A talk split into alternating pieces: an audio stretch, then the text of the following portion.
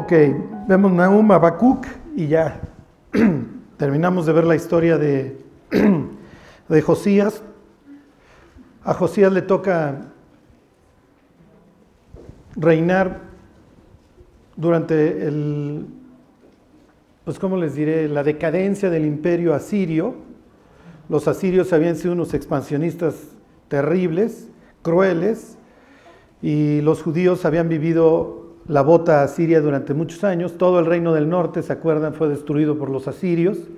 El reino del sur no fue destruido por los asirios por la fe de un hombre que se llamaba Ezequías, pero desgraciadamente a la muerte de Ezequías lo va a suceder Manasés, cuyo reino es el más largo de 55 años, y Manasés es terrible. Y Manasés, dice la Biblia, llenó de sangre a Judá de extremo a extremo. Manasés se dedicó a matar a los creyentes de su época y obviamente expandió una apostasía brutal.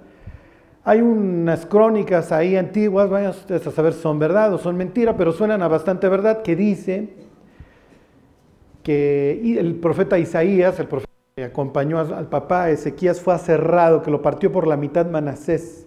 Y lo más probable es que así sea porque eh, Hebreos capítulo 11 habla de los profetas, algunos de los cuales fueron aserrados. Entonces lo más probable es que está haciendo referencia a Isaías. Esa es la clase de brutalidad que trajo Manasés y obviamente Dios va a decir, se acabó muchachos, pero después de Manasés tiene, hay un reinado de dos años de Amón y luego sube, asciende al trono Josías y entonces Dios va a estirar más la liga.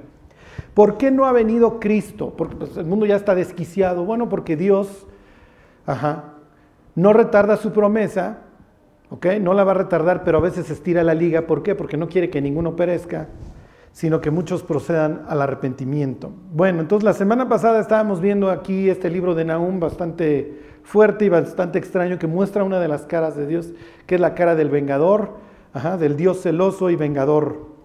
Ok, a ver, versículo 4, a ver quién me dice de qué está hablando. 1.4. Está describiéndose a sí mismo Dios y dice que Él amenaza al mar. ¿Cuándo pasó eso? No, Rodo. Estamos en el 614, más o menos antes de Cristo. No, antes, Nahum es previo, échale 650. Porque Nahum va a hablar antes de la caída de Nínive. Nínive cae en el 612. Él amenaza al mar. Claro, el mar rojo. ¿Ok? Y lo hace secar. Y luego dice, y agosta todos los ríos. El Jordán, exactamente. Ahora sí ponme, Juanito, les voy a enseñar. Ok, todo esto tiene que ver con algo. Acuérdense que hay una lucha de dioses. ¿Ok? Y los, uno de los dioses que adoran los cananitas es el dios de la fertilidad. Igual que hoy. Hoy el dios que se adora pues también es la machaca. ¿Ok? Si nosotros definiéramos nuestros tiempos, nuestros tiempos hablan de una, somos ateos materialistas, ¿ok? Nos gusta la lana y somos ateos. Y como decía el libro de Sofonía, ¿se acuerdan? Jehová ni hará bien ni hará mal. Yo no sé si existe Dios o si soy producto de la evolución, me importa un comino. Si hay un Dios después de la muerte, pues seguro nos va a perdonar a todos. ¿Ok? Cuando los judíos van a cruzar el Jordán, ¿se acuerdan? Ahí les pongo una foto del Jordán. La Biblia dice que el Jordán se estaba desbordando. Y cuando el Jordán se está desbordando, quiere decir que el rey de la fertilidad me está que ¿Qué pasa si tú crees en un Dios de la fertilidad, necesitas aguas para tus cosechas, digo, para tus siembras, y el Jordán, claro, te está bendiciendo? Y esto es muy peligroso, las bendiciones son de, ¿cómo les diré?, de doble filo. Acuérdense que muchas veces la prosperidad nos mata, ¿por qué? Porque empezamos a confiar en las, en las cosas. Esto es común, nos subimos al ladrillo y nos mareamos, ¿ok? Y además le atribuimos muchas veces la bendición efectivamente a Dios, es que Dios me está bendiciendo, pero no, entendemos para qué.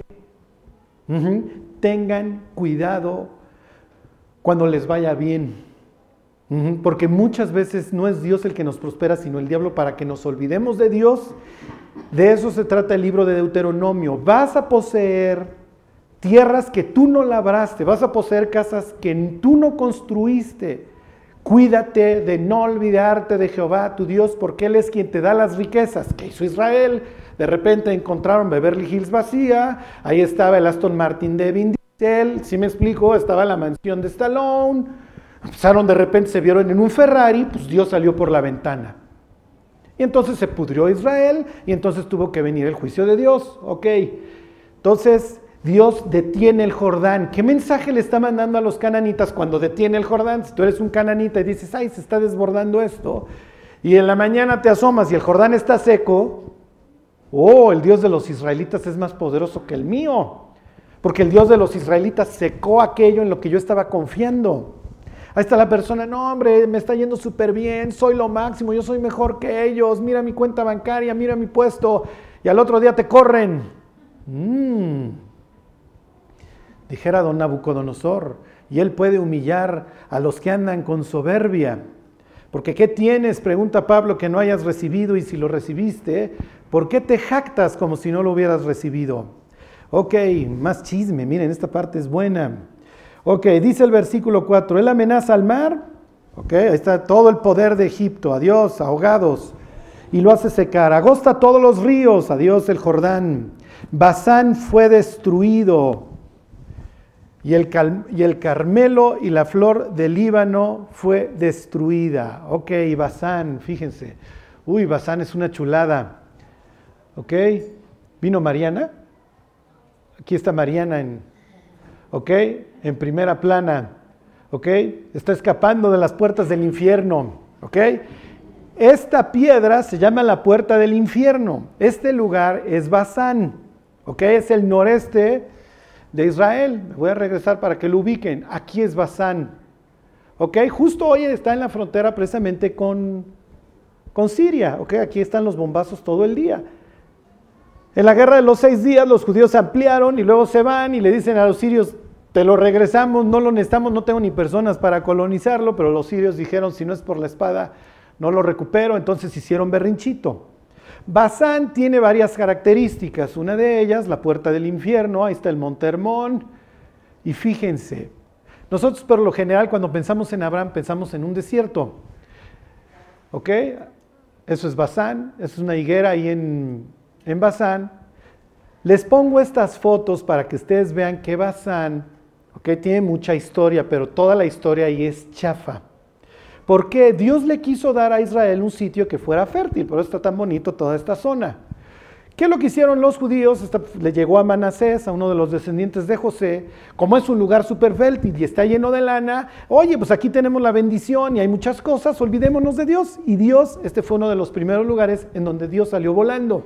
Y aquí, obviamente, que tienen las puertas del infierno, es un sitio que desde que llegó la tribu de Dan se dedicaron a adorar a los demonios, Jeroboam, el rey este del norte, puso aquí sus, estos, los faunos, ¿se acuerdan? Los, y también sus becerros, y entonces aquí se dedican a adorar al diablo. ¿Y qué es lo que está diciendo Dios aquí en el libro de Nahum? Yo destruyo a Basán. Basán tiene toda esta historia demoníaca. Aquí vivía Og, ¿se acuerdan? Que es un gigante, y el libro ahí de Deuteronomio, que es este 3.11, dice que la cama de Og medía nueve codos o que el tipo medía más o menos cuatro metros. Y como es guerra de dioses, Dios les está diciendo, ya ves, yo tengo poder sobre Basán. es lo que está diciendo ahí en el 4 de Basán fue destruido. Ok, y ahora me voy al otro lado de Israel, me voy aquí al Carmelo. Ok, misma característica, fíjense. Ok, fíjense qué bonito. Este es de los lugares, este, ahí viene el heladero. Ajá. Este es de los lugares más bonitos de, vamos, de, clima, de bosque, de, Israel, está precisamente al occidente, ¿ok? Cuando fuimos ahí, obviamente le saqué fotos porque habla la Biblia precisamente de la flor del Líbano y el Líbano está tantito más arriba. Este es el Valle de Armagedón, es un sitio precioso que ves desde el Monte Carmelo. ¿Ok? ¿Y a quién adoraban en el Monte Carmelo que importaron de los fenicios? Abal, misma cuestión que en Bazán. Como aquí nos va súper bien, no tenemos que estar dependiendo de que nos llueva, aquí tenemos el mejor clima y aquí podemos cosechar muchísimo y tenemos toda esta zona y el valle de Yezreel, pues aquí nos olvidamos de Dios. Y entonces llega Dios y dice, no, mira mi cuate, yo destruyo, yo hago, yo quito el mar, yo quito el Jordán, yo destruyo Bazán y destruyo el Carmelo. ¿Se acuerdan que Elías hace un torneo contra los profetas de Baal Elías es precisamente del otro lado, Elías es del oriente de Israel, pero viene aquí al occidente y llega a esta zona totalmente fértil para decir, no importa, juego en tu cancha de visitante, mi cuate. ¿Ok? Y no le fue como a los Pumas ayer, 4-1 contra... Al contrario, gana, ¿se acuerdan? Mata a todos los profetas de Baal y etcétera. ¿Ok? Y Dios otra vez está diciendo, yo soy más poderoso que Baal en el Carmelo, que Og y todos sus demonios en Bazán, soy más poderoso que el mar, ¿ok? Y soy más poderoso que Baal y, y sus ríos crecientes. ¿Ok? ¿Cuál sería el mensaje para nosotros siglo XXI? Pues confiar en Dios. Habla a los ricos de este siglo, le escribe Pablo a Timoteo, dile, diles que no pongan su confianza en las riquezas, las cuales son, ¿alguien se acuerda de la palabra? Inciertas, hoy están, mañana no están. Imagínate que mañana llegas a tu correo electrónico y resulta que te incrementaron el sueldo, primer correo, segundo correo a tus hijos los admitieron en Harvard, tercer correo tienes un viaje gratis por toda Europa, cuarto correo tus análisis tienes cáncer terminal. Y todo lo que has guardado, preguntaría Jesús, ¿para quién será? ¿Para qué has vivido? Los cristianos todo el tiempo decimos una verdad a medias. Es que no te llevas nada. Y dirían, no, si te llevas y te llevas muchísimo. Te llevas tu vida. Y es lo que dice el Apocalipsis. Bienaventurados de aquí en adelante los que mueren en el Señor. Sí, sus obras con ellos siguen. Sí nos llevamos y nos llevamos más de lo que creemos. ¿Ok? Entonces les tenía que hacer este comercial porque vivimos un tiempo de aparente prosperidad, pero se nos puede acabar la música cualquier día de estos. Y todo lo que nos estuvimos gastando y en todo lo que estuvimos confiando, se nos puede acabar con la misma velocidad con la que llegó. Y es triste ver a los cristianos prosperar y olvidarse de Dios. Decir, no, me está yendo súper bien. Sí, pero cuando te iba mal, ahí estabas todos los días rogando, ahí estabas todos los domingos subrayando los versículos, ahí estabas todos los días leyendo la Biblia. Finalmente Dios nos contesta, nos prospera. Chao, pues ya no te necesito. Ya pasó la tormenta. Ok, bueno. Después de que Dios habla todas estas cosas de que es vengador, de que no va a tomar dos veces venganza de sus enemigos, dice versículo 7. Dios siempre hablando al corazón de las personas que lo andan buscando. Jehová es buena, Jehová es bueno, 1.7, Jehová es bueno, fortaleza en el día de la angustia y conoce a los que en él confían. Y finalmente esto es en lo que vamos a tener que confiar, que Dios conoce nuestra vida, que Dios está al tanto de nosotros y que Dios nos va a cuidar a pesar de las circunstancias. Y eso es en lo que Josías va a estar confiando. Bueno, Ok, la trae, cantada, me brinco al 1.11. Dice, de ti salió el que imaginó mal contra Jehová, un consejero perverso. Si se acuerdan, durante el sitio a Jerusalén, el rey asirio Sennacherib le manda decir al rey Ezequías, porque oye que hay batalla en otro lado y se, y se tiene que ir, pero dice, no te la vas a acabar, mi cuate. ¿Cuál de los dioses de las diversas naciones pudieron conmigo? ¿Tú crees que Jehová va a poder conmigo? Y entonces Dios libra a Jerusalén y años más tarde los propios hijos de Sennacherib lo van a matar. ¿Ok? Por eso es que dice, de ti salió el que imaginó mal contra mí. Dios trae ya la, contienda casada con los asirios a raíz de las palabras de Sennacherib. Bueno, ok, me voy a brincar hasta el capítulo 3.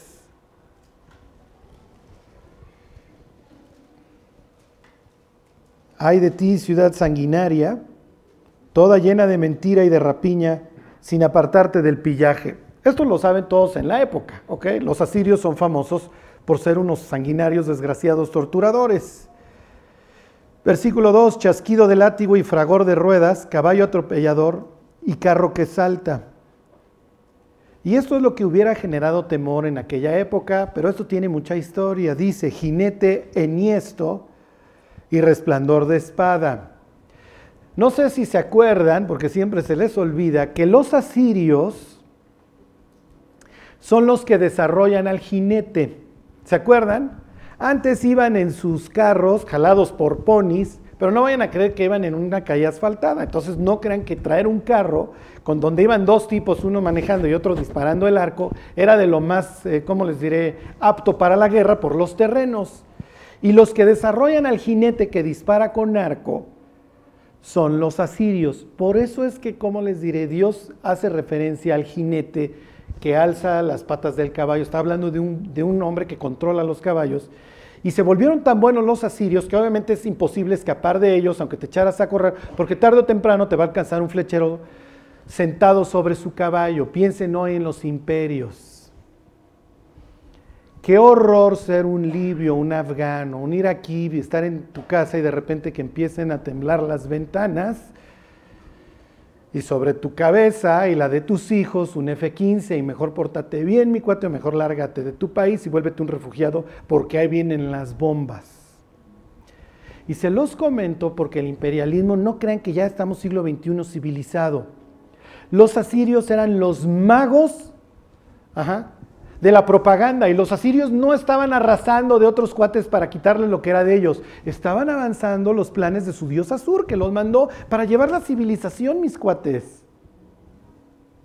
Digo, espero no estarles así, este, diciendo así como cuando le dicen a una persona que Santa Claus no existe. ¿Ok? Lo que les quiero decir es que vivimos una época muy similar. Para ellos, el símbolo al que le tienes que tener miedo es al, jinete.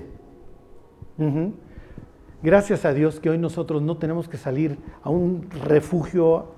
¿Por qué? Porque tenemos bienes que el imperio nos viene a quitar y es así de feo. ¿eh? Y no les estoy diciendo, eh, ¿cómo les diré? Nada que los pobres en el Medio Oriente hoy no estén sufriendo. Y vemos las así, ¿cómo les diré? Ya la guerra como, pues es, pues es lo del diario. Imagínense lo que han sufrido los pobres sirios. ¿Por qué? Porque están en un sitio geográficamente estratégico lo que sufrieron en los Balcanes, la Primera y la Segunda Guerra Mundial, porque los países decidieron expandirse y millones de huérfanos, de viudas, de muertos, de gentes hoy traumadas. Y desgraciadamente, como en la época de Vietnam, hoy regresan a Estados Unidos tantas personas que van a un concierto de música, alguien truena un cohete y los tipos están pecho tierra. Porque vivieron todo el tiempo un estrés constante. Pues claro, pues cuando el otro ya le mataste a toda su familia, es natural que se va a rifar. Bueno, ok, misma historia. Ok, y luego versículo 4. A causa de la multitud de las fornicaciones, esto se los decía yo la semana pasada, de la ramera de hermosa gracia, maestra en hechizos que seduce a las naciones con sus fornicaciones y a los pueblos con sus hechicerías. Dios le tiene guardada a Siria no solamente toda la maldad que llevó a cabo a través de sus ejércitos, sino también toda la propaganda que le estuvo sirviendo a todos los conquistados. Por eso les decía yo la semana pasada, por favor, por el amor de Dios, apaguen la tele. Cuando las personas salen a decir, es que dijeron en la tele, no. Y tú sabes que lo que te están diciendo en la tele es verdad. ¿Qué tanta propaganda a través del cine, de lo que ustedes quieran, de la música nos estamos metiendo todo el tiempo que no nos permite analizar la verdad a la luz de lo que realmente está pasando? ¿Y qué es lo que sucede cuando nosotros le hablamos luego de Cristo a las personas? No, pues yo no te creo. Estás igual de influido de propaganda que yo. Y lo que andas buscando es la felicidad, al igual que yo. Y cuando me hablas de tu Dios, me hablas de pura felicidad. Y yo no veo que haya mucha felicidad en el planeta. ¿Sí me explicó? Perdemos el piso. Perdemos el piso. Bueno, a ver, les doy otra de cultura, versículo 8, 3.8. ¿Eres tú mejor que Tebas, que estaba sentada junto al Nilo, rodada de aguas cuyo baluarte era el mar, y aguas por muro? Tebas es una, es una ciudad que destruyó a Surbanipal hacia unos 40 años antes de la caída de Nínive. Tebas era una ciudad poderosa, llega este cuate y la raza, y ahora Dios le está diciendo, como le hiciste a Tebas, te va a ir a ti. Y finalmente, versículo 19, ahí terminamos la historia de Nahum. No hay medicina para tu quebradura, tu herida es incurable, todos los que oigan tu fama batirán las manos sobre ti, porque sobre quién no pasó continuamente tu maldad. ¿Ok? Y lo que son las dos más grandes ciudades de los asirios, Asur y Nínive, van a quedar hechas tan ruinas, les decía yo, que los historiadores, los lectores de la Biblia en el siglo XIX piensan que son inventos, son enemigos inventados de los israelitas para que tuviera sentido la historia bíblica, hasta que un inglés tipo Indiana Jones, Henry Austin Layard, descubre la biblioteca de Asurbanipal y las tabletas cuñeiformes y de ahí tenemos la confirmación de todas estas historias que nos cuenta la Biblia. Ok, denle la vuelta a la página. Habacuc. Les voy a decir algo muy triste. Los seres humanos estamos sufriendo. Y miren, yo no sé si todas las épocas de la humanidad han sido de tanto sufrimiento. Pero la cantidad de personas que hoy están sufriendo es increíble. Y la pregunta es, ¿por qué? Y teorías acerca de por qué las personas hoy están sufriendo tanto, por qué las vidas no se arreglan, ¿cómo les diré? ¿Por qué hay tanta desesperanza? ¿Quién sabe? Van a encontrar cualquier cantidad de teorías, les digo. Y la pregunta de los 64 mil es, ¿por qué?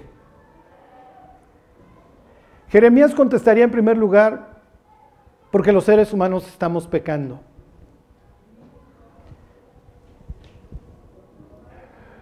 Cada vez que escucho una historia trágica, siempre digo, esto yo ya sé dónde va a acabar, este cuate tuvo una mala relación con su papá. La otra vez estaba yo viendo la biografía del liniero este Rey Luis de los Cuervos, los que les gusta el fútbol. Es una bestia este tipo. Y es un buen tipo, ¿eh? Y él estaba contando su historia y decía que él decidió ponerse monstruoso porque se hartó de que su mamá llegara un día sí y un día no golpeada por un hombre diferente desde que su papá lo había abandonado. Después de la biografía y además cuenta la relación, cómo siempre quiso tener un padre que lo estuviera viendo en la, ahí en, el, en la banda, Finalmente lo buscas, lo encuentra y luego lo, lleva, lo invitaba a los partidos. Y después de la biografía de él salió la biografía de Terrell Owens. Un cuate que se dedicó a boicotear todo su talento y a fracasar en cinco equipos. Y entonces le pregunta el que le está haciendo la entrevista para su biografía. Y le dice, oye, ¿por qué crees que fracasaste siempre? Y le dice, es que nunca tuve un padre que me ubicara.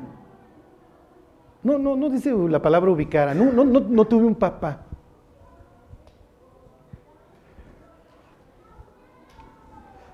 Habacuc, y es que todos estos, estos filósofos, estos profetas de la época, todos son distintos. Nahum te va a presentar al Dios que ya no soporta la maldad del imperio asirio. ¿Ok? Vas a tener un Jeremías que no soporta la maldad de los propios israelitas. Y vas a tener un Habacuc chillón preguntándose, bueno Dios, ok, todo está mal, pero ¿por qué? ¿Por qué Dios lo permites? Cuando yo pienso en el tráfico de personas, siempre pienso en Dios y digo, Dios, o sea, ¿cómo puedes tolerar esto? O sea, yo no me imagino la vida de una persona esclava. Y Dios, como dice Isaías, sentado sobre el círculo de la tierra, viendo. Y como les decía la semana pasada, lo que a veces más nos frustra es que nuestras oraciones parece que se estuvieran estrellando en el techo y Dios no estuviera escuchando. Constantemente le hablas de Cristo a las personas y te dicen, yo no puedo creer en un Dios que permita la maldad. Y llegaría Habacuc y diría, yo tampoco.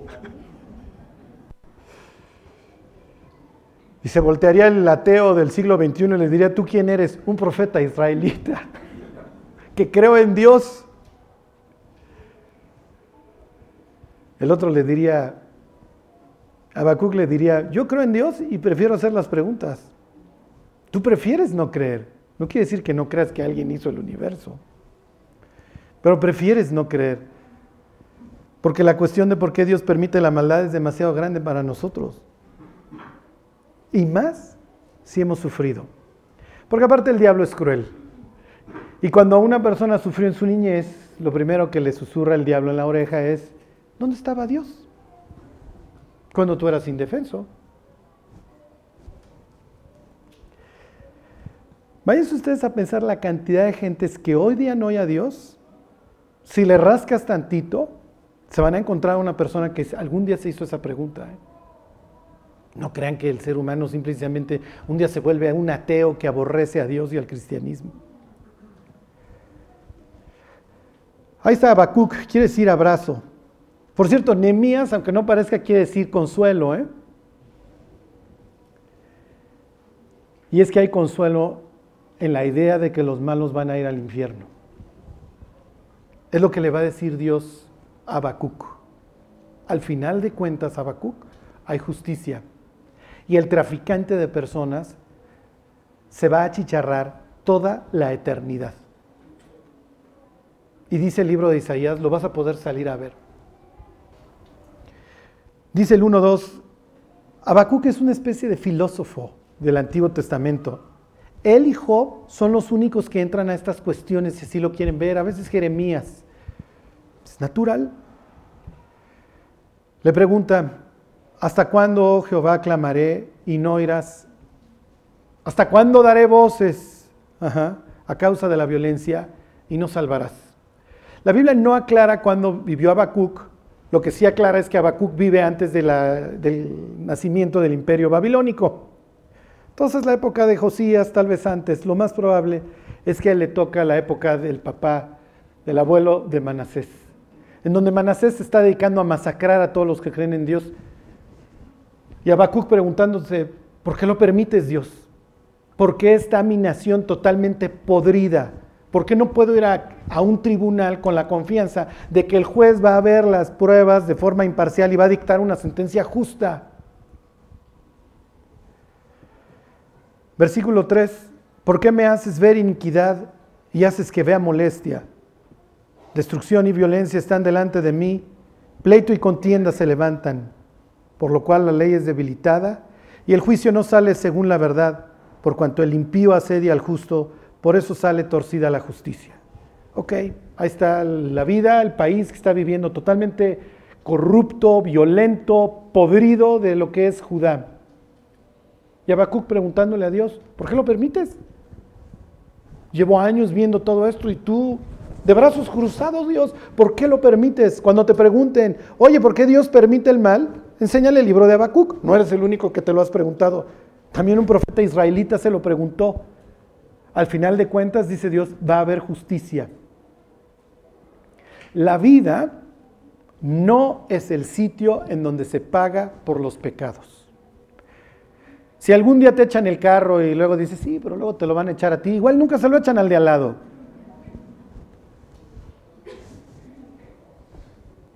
La vida no es el sitio en donde se paga por los pecados, es en la eternidad. El incrédulo va a ir a pagar durante toda la eternidad por sus pecados. Ahí Dios lo va a juzgar. Mientras tanto, Mientras dura la vida, el libro de Habacuc nos enseña que la vida es un periodo que Dios le da al ser humano para que se arrepienta. Eso es. Lo va a tomar años más tarde el autor de Hebreos y dice, porque aún un poquito y el que ha de venir vendrá. Invitando a los creyentes precisamente de esa época que la están pasando súper mal a que confiaran en que tarde o temprano iba a venir la justicia de Dios. Y aún a pesar de todo, la promesa seguía vigente porque no te dejaré ni te desampararé. Y le contesta Dios, versículo 5, mirad entre las naciones y ved y asombraos, porque haré una obra en vuestros días que aun cuando se os contare, no la creeréis. Porque aquí yo levanto a los caldeos, nación cruel y presurosa, que camina por la anchura de la tierra para poseer las moradas ajenas. Y por eso me fui a Sanaum y luego a Bacuc. Nahum trae la promesa de que Dios le va a quitar el yugo de los asirios a los israelitas, eso ya no lo leímos, está en el capítulo 1, pero le dice, no te preocupes, tu fatigada ya no va a pasar por ti, la palabra que emplea Nahum es Belial, ya el destructor ya no te va a estar arrasando, y los judíos, bravo, bravo, ya no vamos a tener la bota siria, entonces vamos a portarnos peor.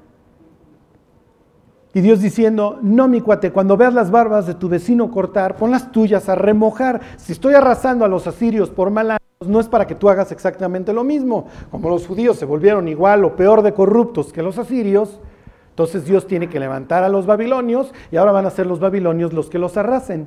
Pero como Babilonia ahorita todavía no pinta, les dice Dios, aunque se los platique no me lo van a creer muchachos, pero esta nación hoy dominadilla y vasalla de los asirios va a acabar siendo el nuevo imperio que los conquiste, porque parece que necesitan el, el látigo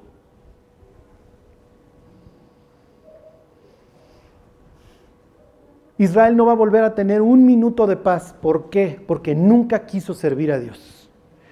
Y la Biblia dice que o servimos a Dios para justicia o a la carne para corrupción. No hay de otra. Un día me decía un chavo al que le estaba yo hablando de Cristo y me dice, yo no me quiero sujetar a un libro. ¿De qué vas está partiendo? Estaba partiendo este cuate. ¿Qué creen que él está pensando acerca de sí mismo? Tiene la ilusión de que, de que es libre. Y el diablo nomás abrazándolo y diciendo, claro que no te vas a, sujetar al libro. Vas a ser esclavo del pecado. Obviamente este cuate acabó con una adicción a la cocaína que tuvo que andar este, en una de estas tipo oceánica. Claro, porque no se quiso sujetar al libro. Pues no, lo que, lo que la Biblia enseña es que el ser humano no es señor de su camino, lo dice Jeremías, ni del hombre que camina el ordenar sus pasos. O nos sometemos a Dios o vamos a andar sirviendo al diablo y a nuestra carne para pudrirnos. Y Dios dice, elige la que quieras. En ese sentido, y eso es en el único sentido en el que eres libre, o sirves al diablo o me sirves a mí, pero aquí vas a servir.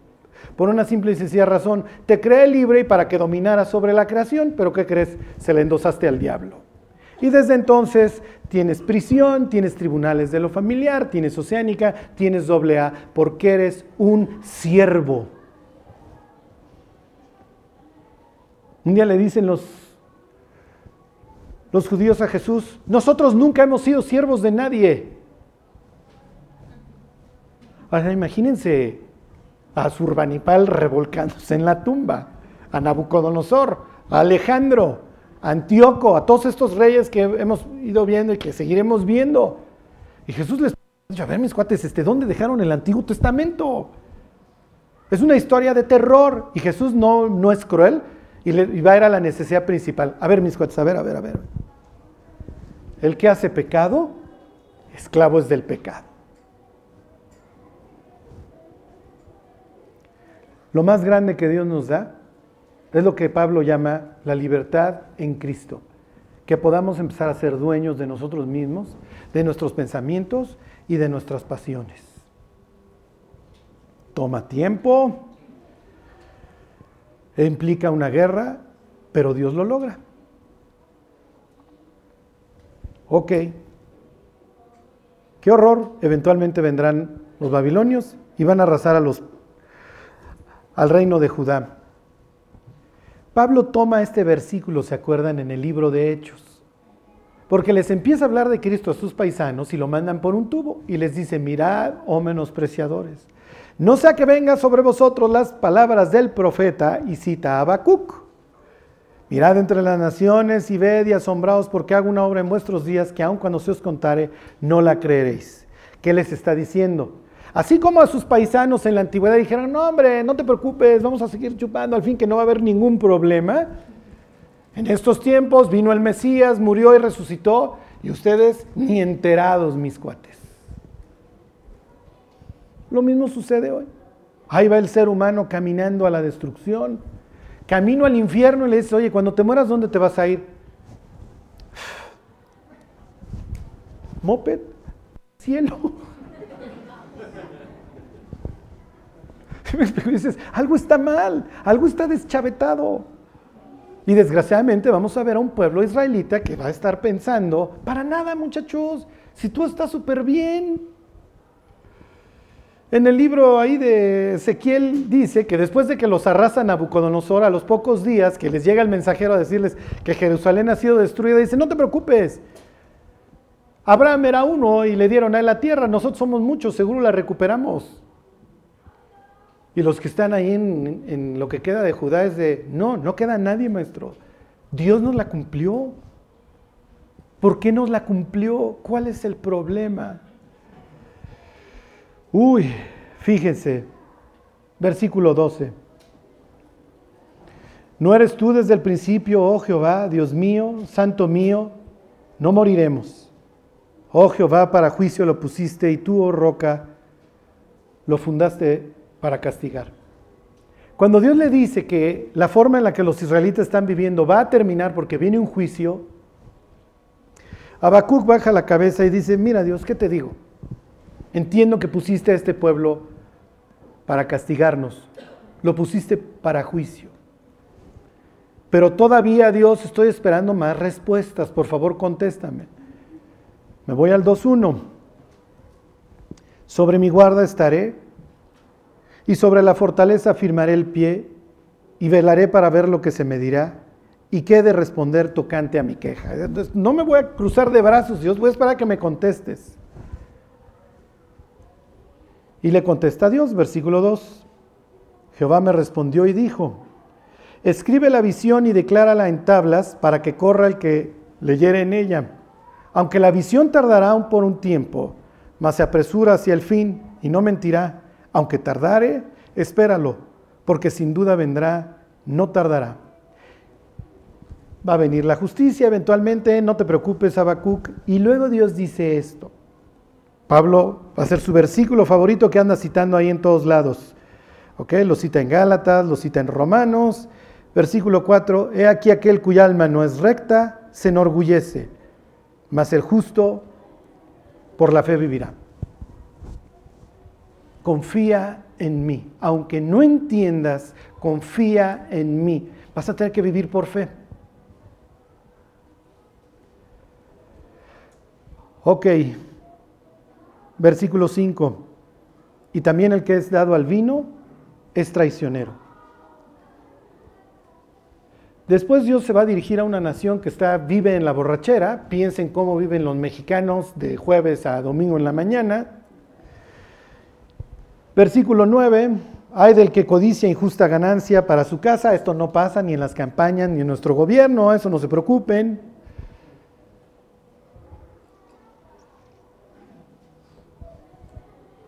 Versículo 15, 2.15, hay del que da de beber a su prójimo, hay de ti que le acercas tu hiel y le embriagas para mirar su desnudez, eso no crean que sucede, toda la cantidad de violaciones de mujeres que pues, van al antro, confiadotas, les echan algo y se cumplen desgraciadamente en sus vidas. Habacuc 2.15, les acercaron el veneno y acaban abusando de ellas y este es el deporte nacional. Versículo 18, hay del que dice, ¿de qué sirve la escultura? El que esculpió, perdón, que esculpió al que la hizo, la estatua de fundición que enseña mentira. Es una nación codiciosa, corrupta, borracha e idólatra. Y Dios diciendo, mis cuates, ¿qué esperaban? En serio, ¿qué esperaban? Son una bola de asesinos, viven en una nación violenta. Piensen en los países que salen a decirle a Dios, bendícenos. ¿Qué mensaje mandaría Dios si bendijera a México? ¿Qué diría eso acerca de su justicia? ¿Qué clase de Dios? ¿Sí me explico? Ay, Dios bendícenos. Y Dios diciendo, ya estoy bendiciendo suficiente a los guachicoleros, este, ¿a quién más quieren que bendigan? Los gobernantes ya los bendije.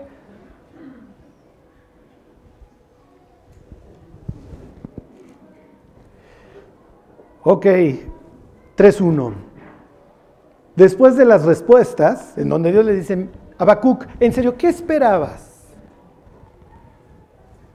Se pone a orar a Habacuc, es una oración preciosa, se las voy a dejar de tarea, ya no la vamos a leer más que esta parte. Oración del profeta Habacuc estaba hecha para que se cantara, por eso tiene este sobre Sijinot, un término musical.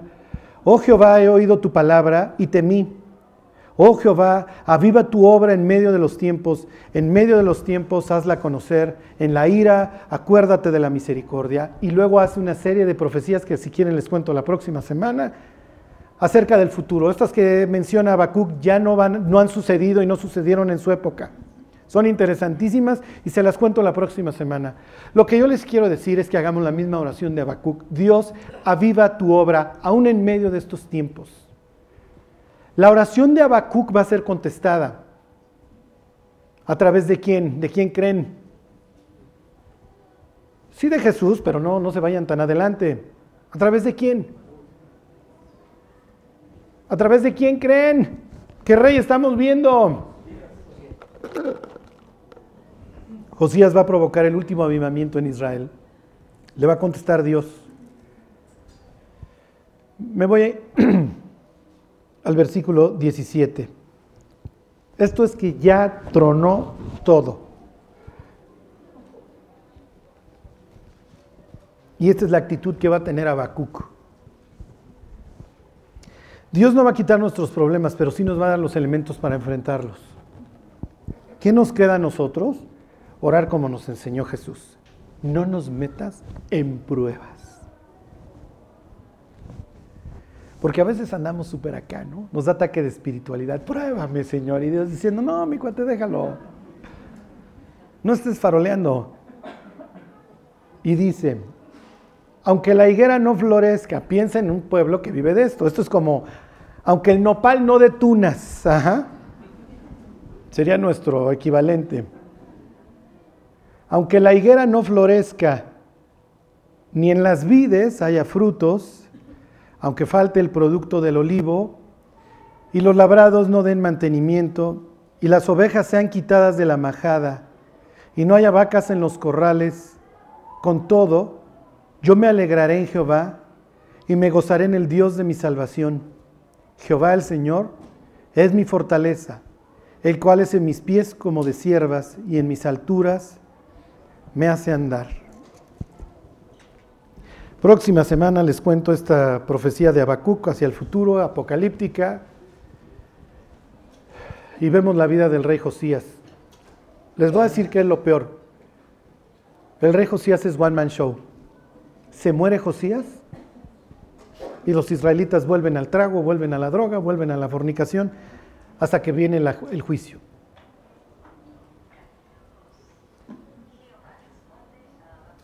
Oh, también en electrónico lo tenemos. Muy bien.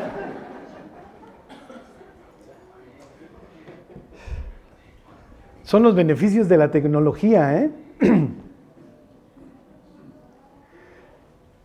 que Dios haga todavía un avivamiento en nuestros tiempos. Ahorita que presentábamos al bebé, vamos a pensar que el Señor tarda en venir 30 años. ¿Qué iglesia, qué vidas le vamos a dejar a nuestros hijos? ¿Qué van a ver?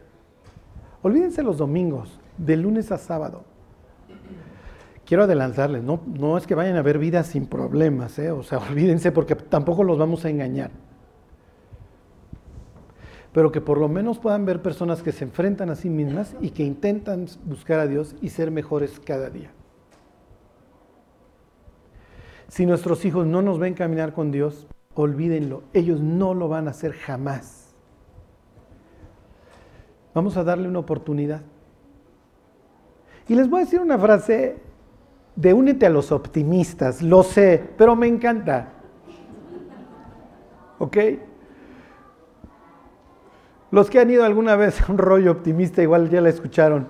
Pero ahora que he estado, lee, lee, relee todos estos profetas y la vida de Josías, no me para de venir a la mente. Viene el huracán, todas las estrellas del mar se quedan en la playa y hay un niño regresándolas y le dice un señor, ¿para qué lo haces? Son kilómetros de playa. Y toma la estrella del mar y le dice, sí, pero esta, esta tiene esperanza. Y la devuelve al mar. Ahí está Josías. Josías, ¿ya qué haces? ¿Qué vas allá arriba? Atrate a los samaritanos, esos pues ya están más podridos que nada. No, con tal de que salve a algunos. Es lo que escribe Pablo. Con que salve a algunos. ¿eh? No vine a salvar a toda la humanidad. Eso ya lo hizo Cristo. Con que algunos se conviertan, con eso mi vida ya tuvo sentido. Con tal que salve a algunos. Si el avivamiento en mi vida sirvió para que alguien volteara a ver a Dios, mi vida ya valió la pena. Mi vida ya sirvió. Que el Señor avive su obra aún en medio de los tiempos que nos tocó vivir. Los mismos que Josías.